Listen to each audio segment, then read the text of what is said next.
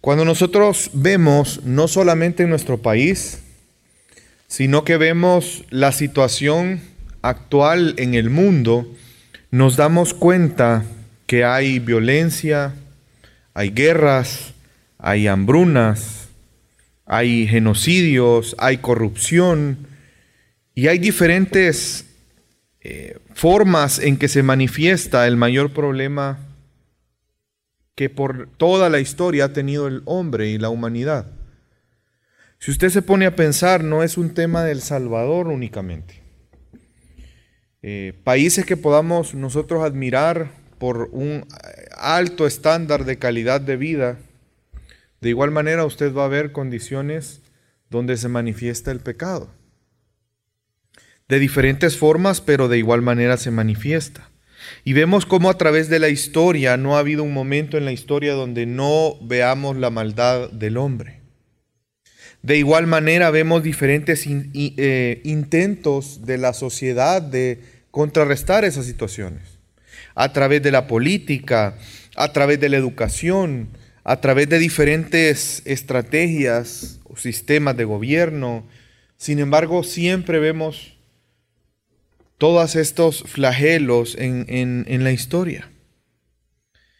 ¿Por qué el hombre no puede encontrar paz? ¿Por qué el hombre no puede encontrar justicia? ¿Cuál es el origen de todos estos males y vicios? ¿Qué aspectos de la naturaleza del hombre son afectados por su propia condición? ¿Qué hace que el hombre se comporte de esa manera? Y es que en realidad eh, todo esto es una consecuencia del mayor problema que el hombre tiene, que es el pecado. Y es por eso que queremos Creemos que es importante estudiar esta doctrina, la doctrina del pecado. Vamos a comenzar hablando de lo que se ha dicho respecto a esta doctrina en la historia. Vamos a comenzar hablando de las sectas y las filosofías. Por ejemplo, el espiritismo, eh, el cardecismo, por ejemplo, que es una especie de, de, de gnosticismo, dice que la materia física es mala y es la clave para entender lo que viene a ser pecado. Por lo tanto, el espíritu, al estar ligado a la materia física, ahí es donde se da el surgimiento del mal. Es decir, que el espiritismo puro ve el mundo material como algo malvado, como algo malo. Y si los hombres eh, tenemos, por lo tanto, una, un espíritu unido a una parte material, es allí donde el espíritu se contamina por eh, la parte material, que es la parte mala. Por lo tanto, los actos eh, provienen de esa parte. Y ve también que estos actos buenos o malos determinan el karma del individuo, es decir, cómo va a ser su siguiente etapa eh, de su vida espiritual, cómo va a ser su reencarnación va a ser en algo mejor o va a ser en algo peor. Eso dependerá de su comportamiento. Por lo tanto, el pecado no es un acto de rebelión contra Dios, eh, no lo ven ellos así, sino es el resultado de estar preso en una realidad material inferior. Es decir, para ellos las personas malas son eh, inferiores espiritualmente. En la medida en que las personas van mejorando su espiritualidad, va mejorando también eh, su, su forma de comportarse. Por lo tanto, ellos lo ven no como una cuestión ética el pecado, sino como algo del ser, algo ontológico. Los mormones, por el contrario, ellos piensan que el mal existe y que es algo necesario en el universo. Y esto viene a, darse en la medida en que el hombre eh, ejerce su libertad como el libre albedrío. El libro del Mormón dice que eh, la maldad es algo intrínseco en la naturaleza y en el universo y que es necesario para em, poder prepararnos los seres humanos. Para pasar a una divinidad en el otro mundo es necesario experimentar tanto el bien como el mal Por lo tanto, el pecado no lo ven como algo negativo, sino como algo positivo que permite al hombre el poder ir mejorando. Eh, ellos ven entonces que la caída de Adán y Eva no como algo negativo, sino como algo positivo. Ellos piensan que Eva fue engañada, pero que Adán no fue engañado, sino que él voluntariamente tomó la decisión y que fue una decisión sabia y correcta el haber comido del árbol, porque eh, y, lo cito textual, dice, a nuestros primeros padres estaba destinada nuestra gratitud más profunda por su legado a la posteridad, el medio de ganar la gloria, la exaltación y la vida eterna. Ellos lo ven como un proceso que es necesario que el hombre pase para irse perfeccionando, para poder ganar la vida eterna. Ellos dicen, si no hubiera maldad no podríamos eh, obtener ese estado. Por lo tanto, no ven el pecado como algo malo, sino como algo necesario y bueno. El islamismo cree que la naturaleza del hombre no es pecaminosa. Los eh, eh, del Islam piensan que la persona no nace con una condición pecadora, sino que, eh, de hecho, no, para ellos no tiene ninguna relación el que Adán y Eva hayan pecado con el pecado de, de los hombres. Ellos ven como que Adán y Eva pecaron, comieron el fruto prohibido, pero no era algo tan importante porque al final ellos se arrepintieron y fueron perdonados.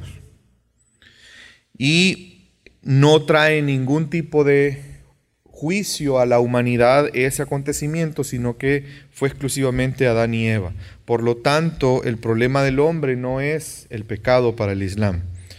Y es más, ellos no ven que el hombre tenga la incapacidad de poder satisfacer las exigencias de la ley y satisfacer a Alá, sino por el contrario, que el hombre es capaz, a través de su propia justicia, de obedecer a Alá.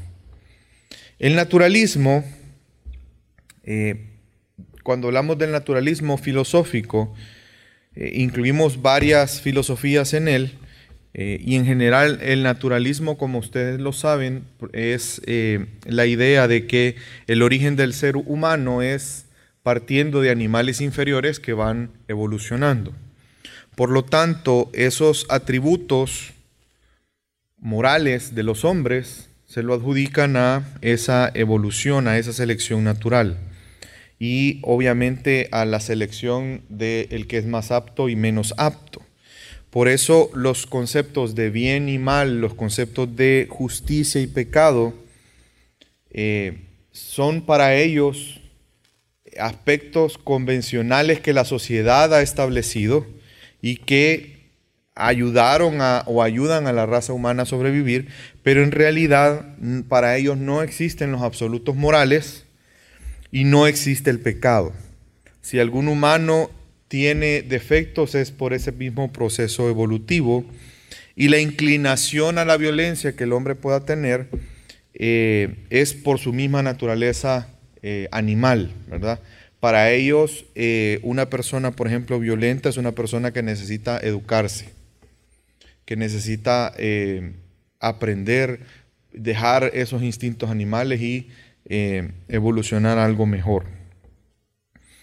El panteísmo, el hinduismo y la nueva era eh, no lo ven como un problema ético tampoco, sino que lo ven como un problema del ser. Los adeptos de la nueva era niegan eh, que el ser humano sea pecador. Ellos niegan que exista una distinción entre el bien y el mal. El problema del ser humano es que no se conoce a sí mismo, no conoce su propia divinidad.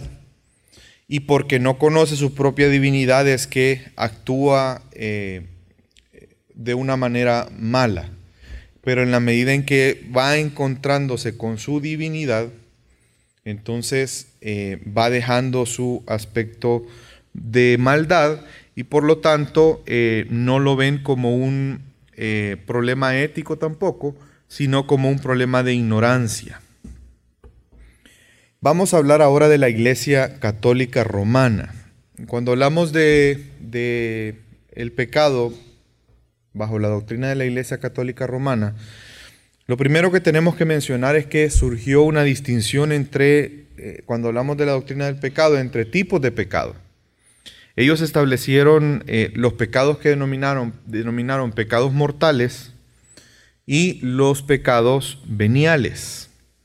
El pecado eh, mortal es aquel pecado que hace que el fiel pierda la gracia de Dios y que lo lleve a la condenación. Es decir, para ellos hay ciertos pecados que pueden hacer a una persona caer de la gracia de Dios.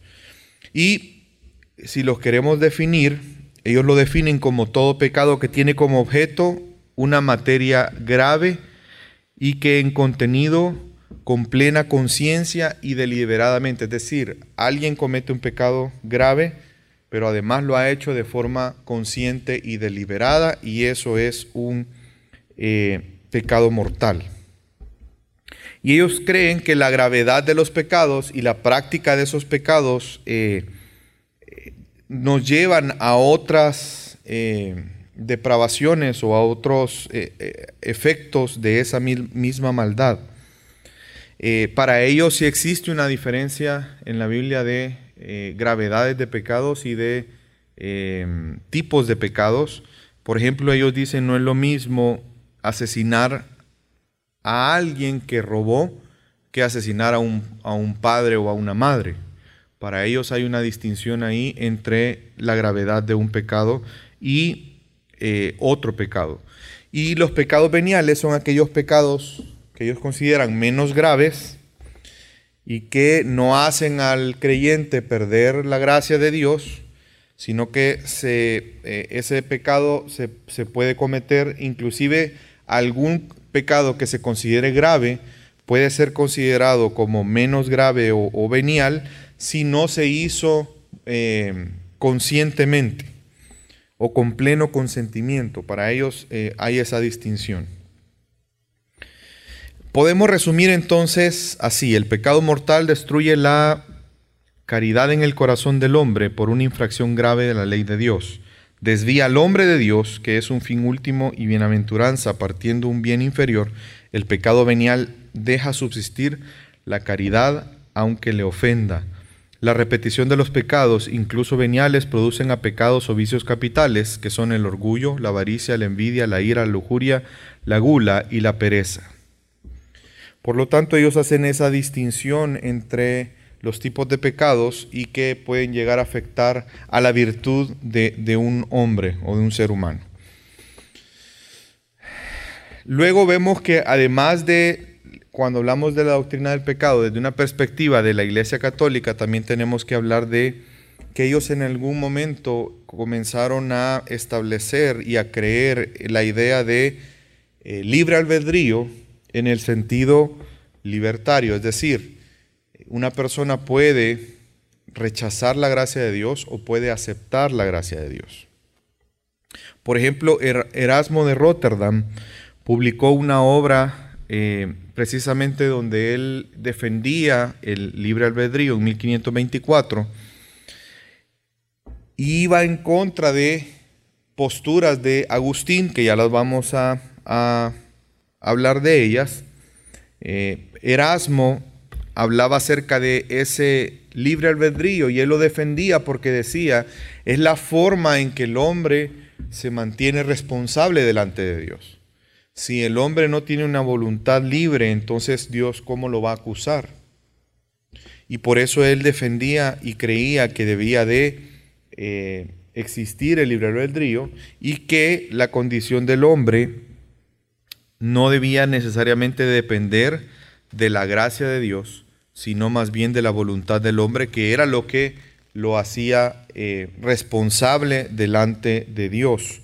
Sin embargo, vemos que el concilio de Trento eh, de la Iglesia Católica empezó a tomar esas ideas y las, y las defiende también.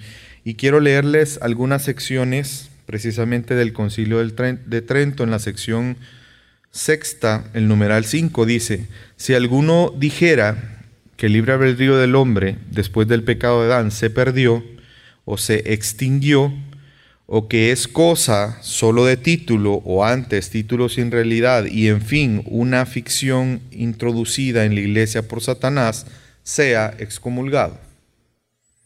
Es decir, que si usted cree que no existe el libre albedrío, lo pueden excomulgar por eso.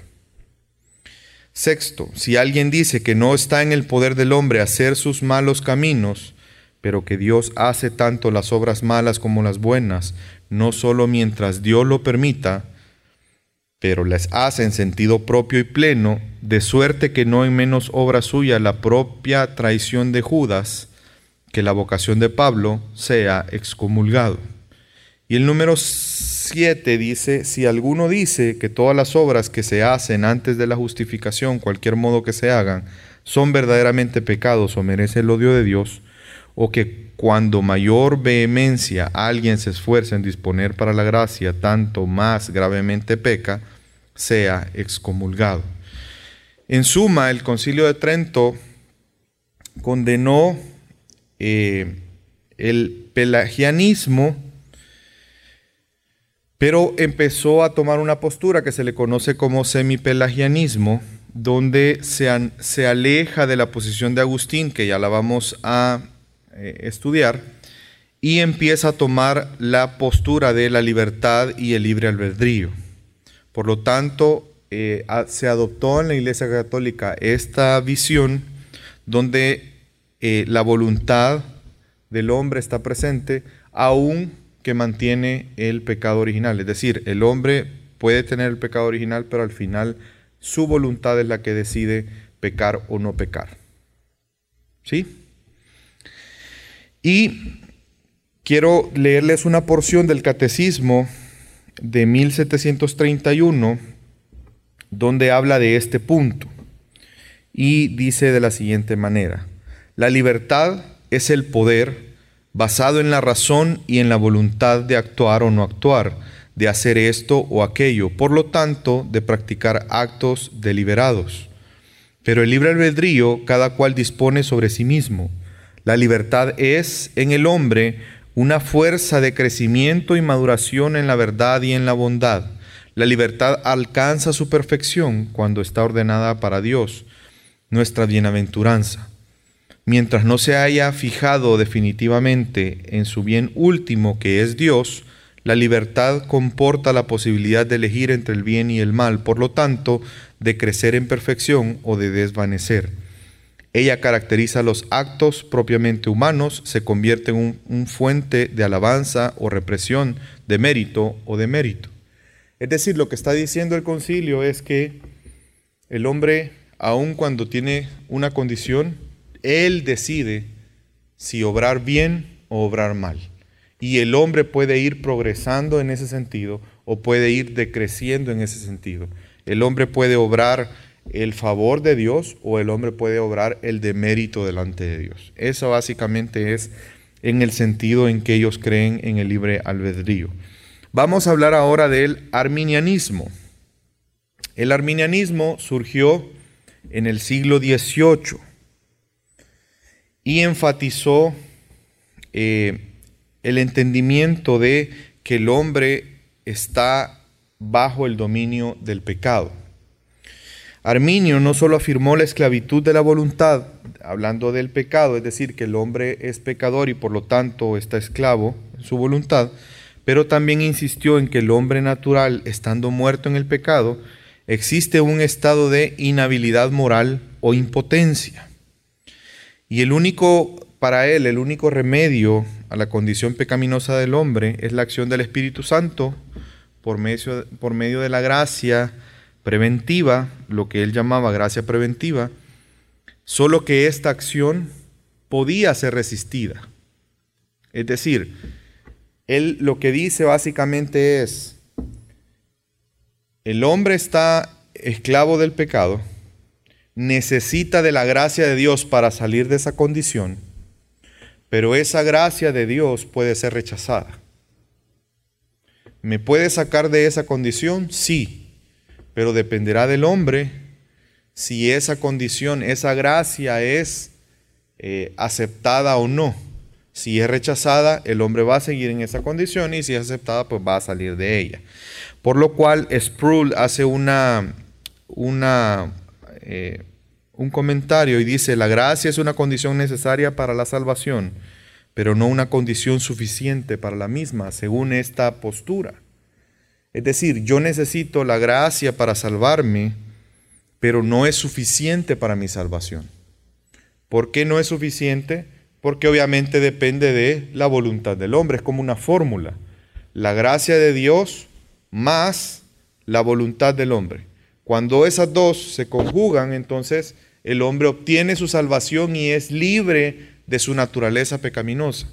Si falta una de las dos, el hombre va a mantener su condición. Y obviamente esta idea menoscaba la obra de Cristo y menoscaba obviamente la gracia de Dios y la voluntad de Dios. Y en la medida que fue avanzando, el arminianismo poco a poco, los eh, predecesores de Arminio eh, que creyeron esta, esta doctrina, fue, fueron disminuyendo poco a poco los efectos del pecado sobre la naturaleza humana hasta, hasta el punto de llegar a afirmar que el hombre tiene la capacidad para hacer una elección libre, a pesar de tener una condición de pecador. A pesar de ser esclavo del pecado, él tiene una condición de libertad en cuanto a su elección. Por lo tanto, la raza humana no es culpable a causa de Adán, sino que son culpables por su propio pecado. Y los hombres no son responsables del pecado de Adán, no son responsables únicamente de sus propias acciones. Y John Owen hace una crítica a esta postura en el siglo XVII y dice, los arminianos niegan totalmente esta imputación. Cuando él habla de imputación está haciendo referencia a la relación que existe entre la caída de Adán con la condición de pecador de todos los seres humanos. A eso se le conoce como imputación del pecado de Adán. Cuando John Owen habla de esto, a eso se está refiriendo. Los arminianos niegan totalmente esta imputación considerándola una acusación pesada, pesada y demasiado para la condición pura e inculpable para los que llegan a este mundo. Es decir, los arminianos critican que cómo es posible que un ser humano al llegar al mundo cargue con la consecuencia del pecado de Adán. Y sigue diciendo, como yo digo, niegan que sean culpables del pecado de Adán, como personas que pecan en él o como el pecado sea, de alguna manera, imputado a nosotros, lo que es el segundo ataque de ellos contra la verdad de este artículo de fe. Y ya vamos a hablar un poco más adelante porque él habla de que es un ataque en contra de la verdad. Y por eso el arminianismo es frecuentemente llamado semipelagianismo, porque precisamente es muy parecida a la idea de Pelagio, donde él decía que el hombre es totalmente libre de escoger. Aunque Pelagio era más totalitario la idea que él tenía, en el sentido de que él no reconocía que el pecado tuviera alguna influencia sobre la voluntad del hombre sino que el hombre era totalmente libre y que no había ninguna influencia de parte del pecado en la voluntad del hombre.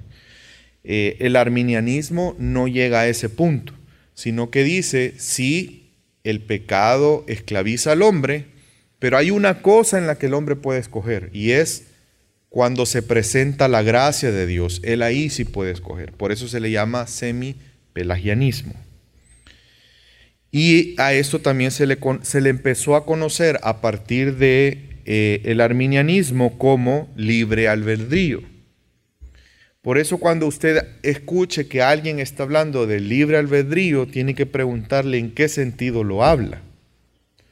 Porque bajo el arminianismo, el libre albedrío consiste en eso, que el hombre es esclavo del pecado, pero cuando llega la gracia de Dios a su vida, él es libre para escoger ¿Sí? A eso el arminianismo le llama libre albedrío. Pero si usted le pregunta a Martín Lutero sobre el libre albedrío, él tenía otra concepción de lo que era libre albedrío, ya lo vamos a ver. Igual si usted ve bajo los escritos de Calvino el término libre albedrío, él se refería a otra cosa. Pero bajo el, arminianismo ese es el concepto. Y de hecho hay un, hay un evangelista que el, el, pelagianismo, bueno, el arminianismo abrió la puerta realmente a que el semipelagianismo empezara a entrar en la doctrina de la iglesia. Y se mete a través de la teología liberal, pero también a la teología que se conoce como avivalista. Y algunos de los eh, expositores de este punto es Charles Finney, que se considera como uno de los mayores evangelistas del siglo XIX. Y ellos fueron precursores de ese concepto de libre albedrío bajo la idea de eh, eh, el arminianismo.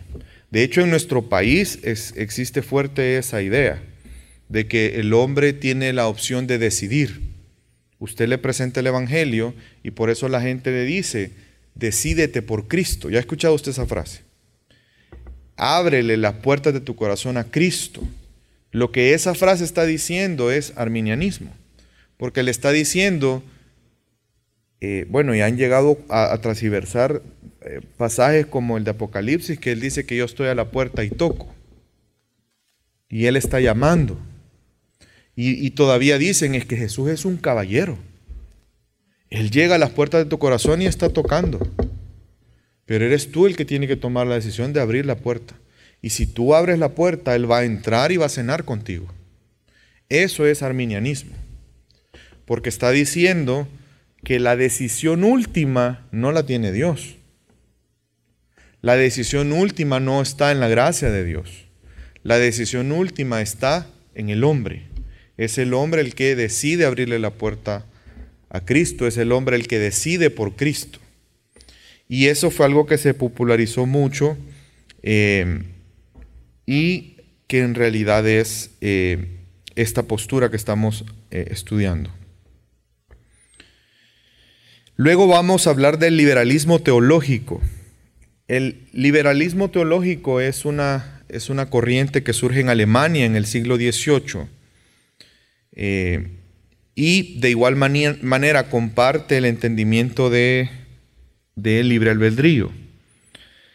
Eh, sin embargo, hay una combinación ahí. Los teólogos liberales creen que la caída en Génesis 3 no es un relato histórico, sino más bien que es, eh, es una imagen de lo que cada uno de nosotros vivimos, no es algo literal sino algo parecido a una parábola, donde el hombre mismo cada vez que peca por primera vez es como lo que eh, relata Génesis 3.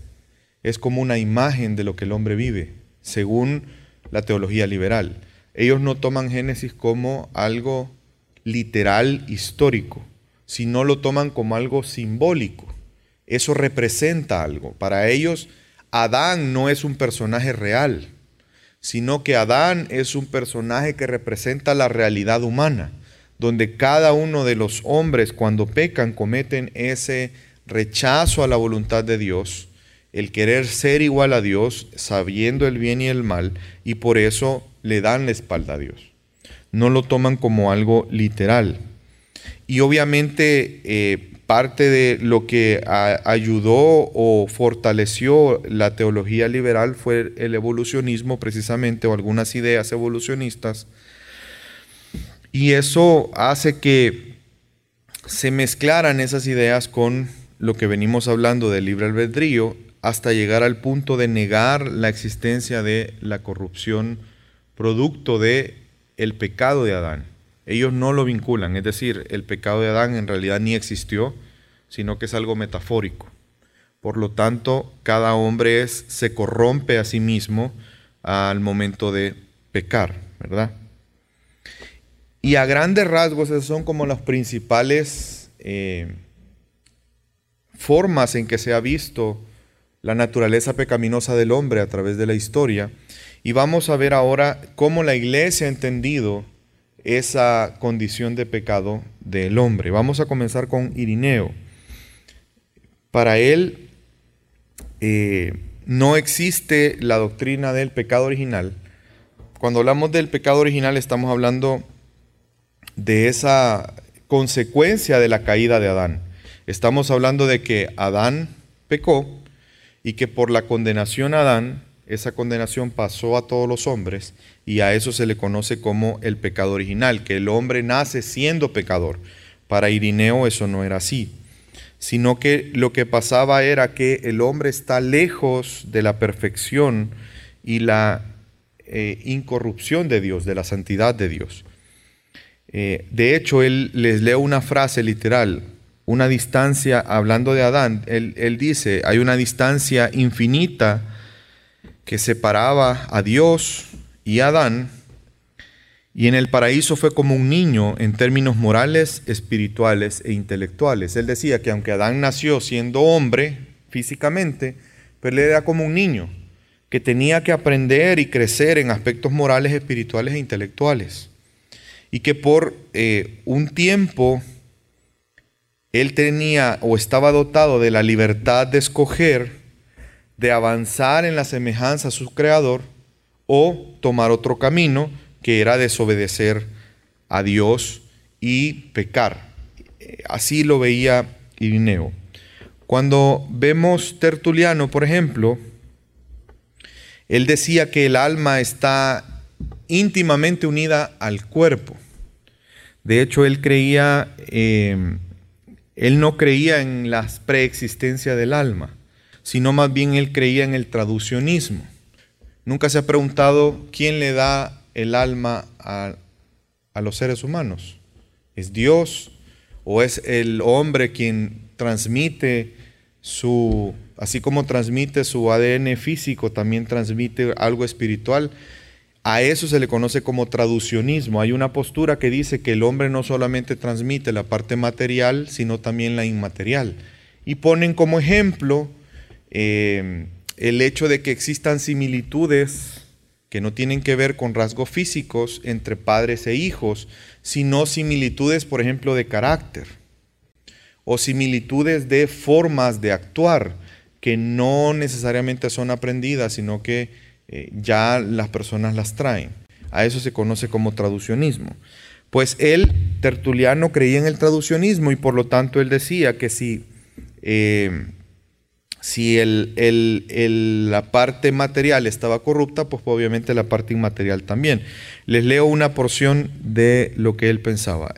Esta concepción del alma está íntimamente ligada con el entendimiento de la doctrina del pecado original, pues a partir del traducionismo se pasó a entender el pecado original como una herencia que pasa de padre a hijo junto con el cuerpo. Es decir, para él cuando eh, los hombres tienen hijos, los seres humanos tienen hijos, entonces así como ellos les heredan la parte física, el ADN, también le heredan la condición pecadora que ellos tienen.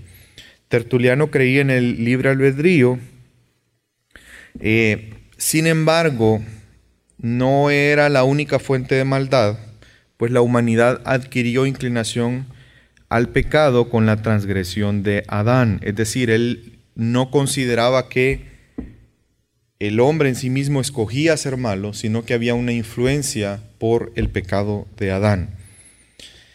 Y es más, él decía que la raza humana estaba corrupta y esa semilla estaba haciendo un canal de maldición a todos los seres humanos porque se pasaba de generación en generación esa condición de pecado. Llegamos luego a Agustín. El punto de vista de Agustín quiero que lo entendamos bajo la siguiente cita. Luego, después del pecado, él, Adán, fue llevado al exilio y por el pecado toda la raza dio origen, fue corrompida en él y así sometida a la pena de muerte. Y tanto es así que todos los descendientes de su unión con la mujer que lo llevó al pecado, que fueron condenados al mismo tiempo con él. Adán, sin embargo, poseía la totalidad de esa naturaleza humana. Así, cuando pecó, toda la naturaleza humana pecó. Por lo tanto, todos somos culpables del pecado de Adán, ya que como parte de esta naturaleza humana genérica, realmente cometemos el primer pecado en él y con él el pecado original. Para Agustín la fuente de todo pecado es, fue el ejercicio libre de la voluntad de Adán. Adán fue libre de escoger, por lo tanto la naturaleza sujeta al castigo y esa justicia que cayó sobre Adán también pasó a toda la humanidad porque eh, Adán era quien contenía toda la naturaleza humana en ese momento. Eh, y él dice que en la elección equivocada de, de ese hombre, todos los seres humanos pecaron en él y todos estaban representados en él como hombre. Para Agustín en la creación Adán tenía la capacidad de pecar. Es decir, Adán fue hecho con la capacidad de pecar, pero también Adán fue hecho con la capacidad de no pecar. Es decir, Agustín creía que Adán no tenía nada en su interior que lo motivara a pecar. Él podía hacerlo o no hacerlo. Estaba creado en ambas, eh, con ambas posibilidades. Pero desde el momento en que Adán cayó, la humanidad cayó con él y quedó totalmente depravada. Es decir, toda la humanidad, pero no solamente la humanidad, sino todo el ser humano completo cayó en corrupción. Su mente, su voluntad eh, y todo su ser se corrompió. Por lo tanto, comenzaron a ser esclavos del pecado. El hombre caído es ahora incapaz de no morir. Es algo que no podemos evitar como consecuencia del pecado de Adán. Como consecuencia la humanidad continúa teniendo libertad, pero no es totalmente libre. La voluntad humana ya no es dueña de sí misma, sino que la voluntad humana es engañada por el pecado. ¿Hay libertad? Sí, pero el pecado le engaña para que esa libertad lo lleve constantemente a escoger hacer el mal. Eso es lo que decía Agustín y por lo tanto para él la consecuencia es que el ser humano es incapaz incluso de buscar a Dios. No hay capacidad. Solamente la gracia de Dios puede socorrer al hombre. Vemos Martín Lutero, Lutero obviamente mostró muchas quejas con respecto a, el libre albedrío en la concepción que lo vimos tanto de la Iglesia Católica como de el arminianismo, eh, que es la misma base. Y él piensa, eh, Lutero fue bastante insistente y fuerte en el sentido de eh, aclarar que sin la gracia de Dios el, el hombre no puede ser transformado. Esa naturaleza pecaminosa, corrupta, no puede ser transformada si no es por la gracia de Dios. Y les leo una porción de lo que él pensaba. La gracia coloca a Dios en el centro de todo y prefiere a Dios por sí mismo, pero la naturaleza se pone a sí misma en el lugar de todo, incluso en el lugar de Dios, hablando de la comparación de creer en la gracia que salva y creer en la voluntad que decide ser salvo. Esa, esa comparación está haciendo. Incluso en el lugar de Dios, hablando de la voluntad del hombre, y busca solo el que es de su propio interés y no lo que es de Dios por naturaleza. Y él dice prácticamente que eso no es posible, porque si la naturaleza del hombre está corrupta, está esclava, por lo tanto no tiene sentido pensar que en algún momento va a escoger la gracia de Dios sino que va a escoger hacer lo contrario a Dios. Y él dice, por naturaleza. Y cuando él habla de naturaleza, Lutero lo que quería decir simplemente es que después de la caída, la voluntad del hombre está caída. Él, él, le llamaba, está curvada sobre sí misma, está ensimismada, está esclavizada. Y por lo tanto, esa esclavitud llega a manifestarse en la maldad de todas sus acciones. La posición de la reforma eh, la podemos resumir en, la, en, las tesis de Heidelberg eh, que se establecieron en mayo de 1518 y la leo rápido. Después de la caída, el libre albedrío es un mero título. Mientras hace lo que está en sí, peca mortalmente. Después de la caída, el libre albedrío tiene una potencia solo subjetiva para el bien, para el mal, sin embargo, su potencia siempre es siempre activa. El libre albedrío tampoco puede permanecer en el estado de inocencia por la potencia activa, sino por la subjetiva, menos aún pudo lograrlo hacia el bien. El ser humano que cree querer llegar a la gracia haciendo lo que está en sí, añade pecado sobre pecado, de modo que se toma doblemente reo, se torna doblemente reo. Sin embargo, hablar así no significa dar motivo para la desesperación, sino para humillarse y suscitar el empeño en buscar la gracia de Cristo. Cierto es que el ser humano debe desesperarse totalmente de sí mismo a fin de volverse apto para lograr la gracia de Cristo.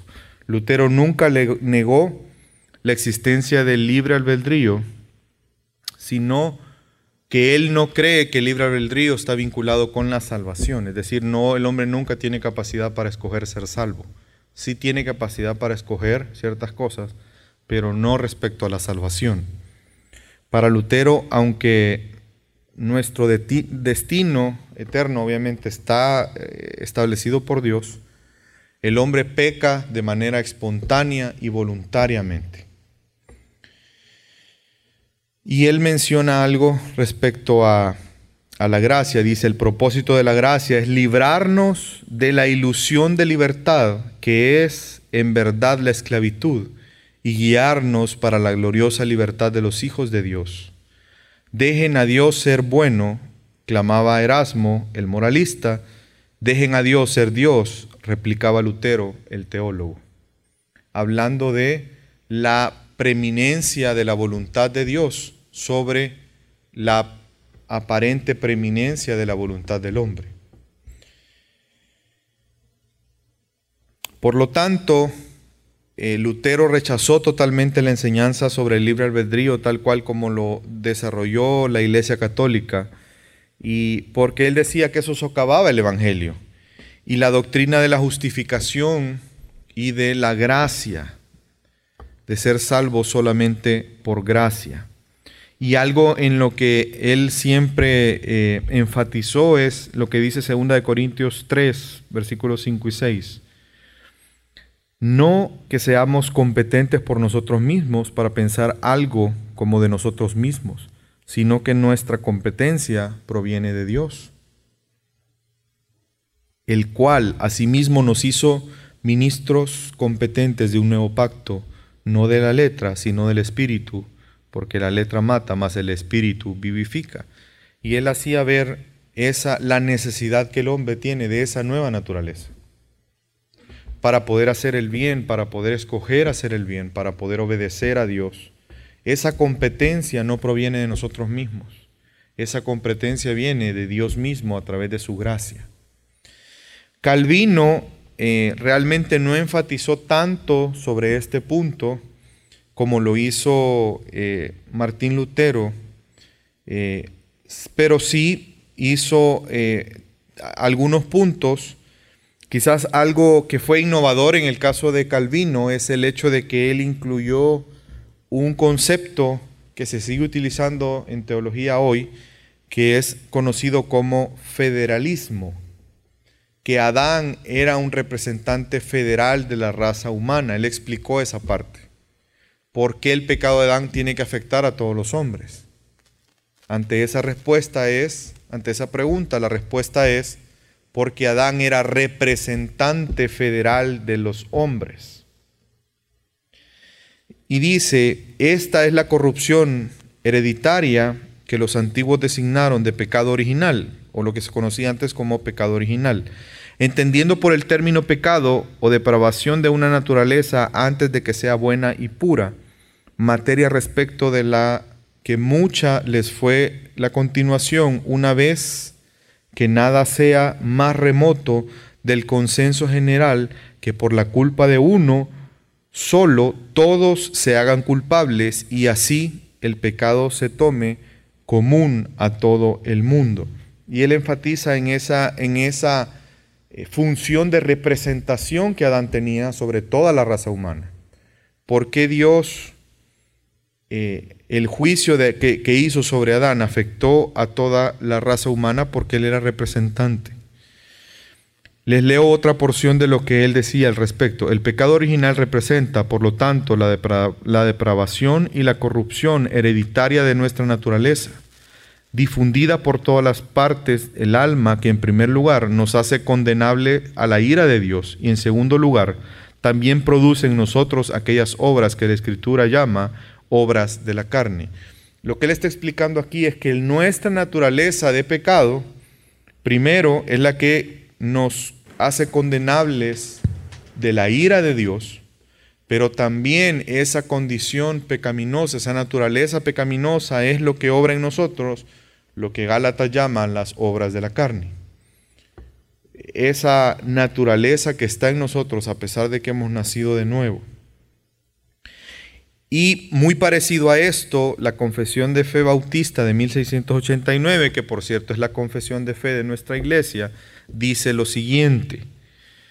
Dios creó al hombre justo y perfecto y le dio una ley justa que le sería para vida si la guardara o para la muerte si la desobedeciera. Aún así el hombre no mantuvo por mucho tiempo su honor Satanás se valió de la astucia de la serpiente para seducir a Eva y a esta sedujo y esta sedujo a Adán que sin ser obligado transgredió voluntariamente la ley instituida en la creación y a la orden de no comer del fruto prohibido. De acuerdo con su consejo sabio y santo, ha aceptado a Dios permitir la transgresión porque en el ámbito de su propósito incluso Él lo usa para su propia gloria. Y eso es una verdad. Y lo vemos eh, en la misma Biblia nos, nos lo enseña. Que Cristo fue designado, bueno, Jesús fue designado como Cristo desde antes de la fundación del mundo. Y eso nos habla de los propósitos de Dios de usar inclusive este acontecimiento como la caída de Adán y de Eva. Y es por eso que vamos a concluir entendiendo que la corrupción, el pecado es producto de una naturaleza corrupta del hombre, una naturaleza pecadora que se manifiesta en los pecados. ¿Qué nos impulsa a pecar? Esa naturaleza de pecado. Y es la naturaleza que proviene precisamente como una consecuencia del pecado de Adán. Y esto lo explica Romanos 5.12. Por tanto, como el pecado entró al mundo por un hombre, refiriéndose a Adán, y por el pecado la muerte, así la muerte pasó a todos los hombres por cuanto todos pecaron. La razón por la que el hombre es pecador es por su naturaleza pecaminosa. No es un tema conductual, no es un tema de voluntad, es un tema de naturaleza. Y es por eso que el hombre tiene en su mayor problema el pecado, porque el pecado está en nuestra naturaleza. Y es por eso, a pesar de que somos hijos de Dios, pecamos, porque esa naturaleza sigue estando ahí. No es algo que podamos cambiar con inteligencia, no es algo que podamos cambiar con dominio propio, porque es nuestra naturaleza. Y eso nos hace entonces darnos cuenta qué tan grave es el problema del pecado. No por nada la Biblia dice que por, aunque nos, nos laváramos con lejía,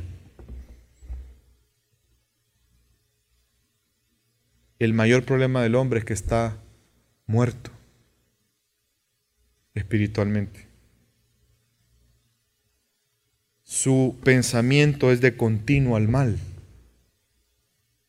¿Y qué hacemos ante ese gran problema? Quiero terminar leyendo Romanos capítulo 5, adelantando un poquito de lo que vamos a aprender la próxima semana, de lo que la Biblia nos enseña acerca de la naturaleza de pecado del hombre. Romanos 5, 17 al 19. Pues si por la transgresión de uno solo reinó la muerte, mucho más reinarán en vida por uno solo, Jesucristo, los que reciben la abundancia de la gracia y del don de la justicia. Así que como por la transgresión de uno vino la condenación a todos los hombres, de la misma manera, por la justicia de uno vino a todos los hombres la justificación de vida. Porque así como por la desobediencia de un hombre los muchos fueron constituidos pecadores, así también por la obediencia de uno los muchos serán constituidos justos. Algo que quiero resaltar, de, bueno, hay mucho que podemos resaltar de este pasaje. Pero algo que quiero resaltar de lo que hemos aprendido ahora es que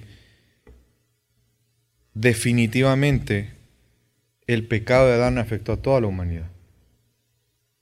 Si usted se da cuenta, el versículo 19 dice, porque así como por la desobediencia de un hombre, ¿quién es ese hombre? Adán. ¿Qué pasó por la desobediencia de ese hombre?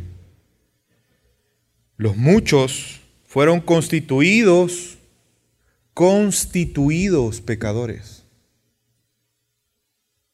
Usted nunca se ha puesto a pensar por qué Dios obró la salvación Jesús encarnándose. ¿Por qué Dios no obró nuestra salvación de otra manera? Aquí lo explica.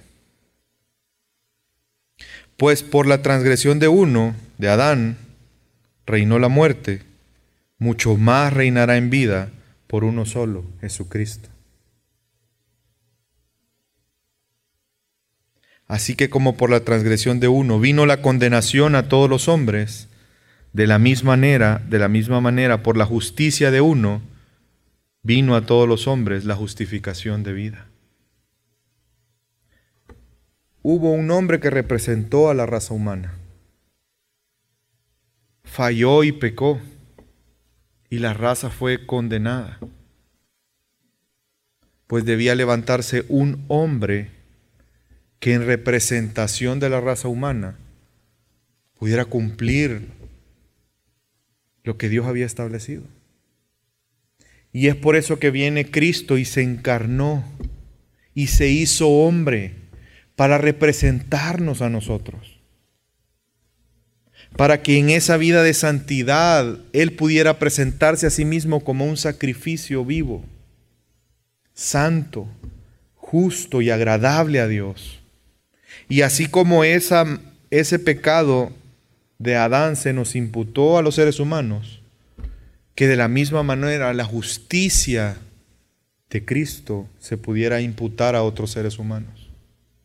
Así como los seres humanos fueron condenados de la misma manera, son hechos libres por un hombre, por Cristo Jesús, nuestro Señor y Salvador, a quien sea la gloria por los siglos de los siglos. Vamos a orar para concluir.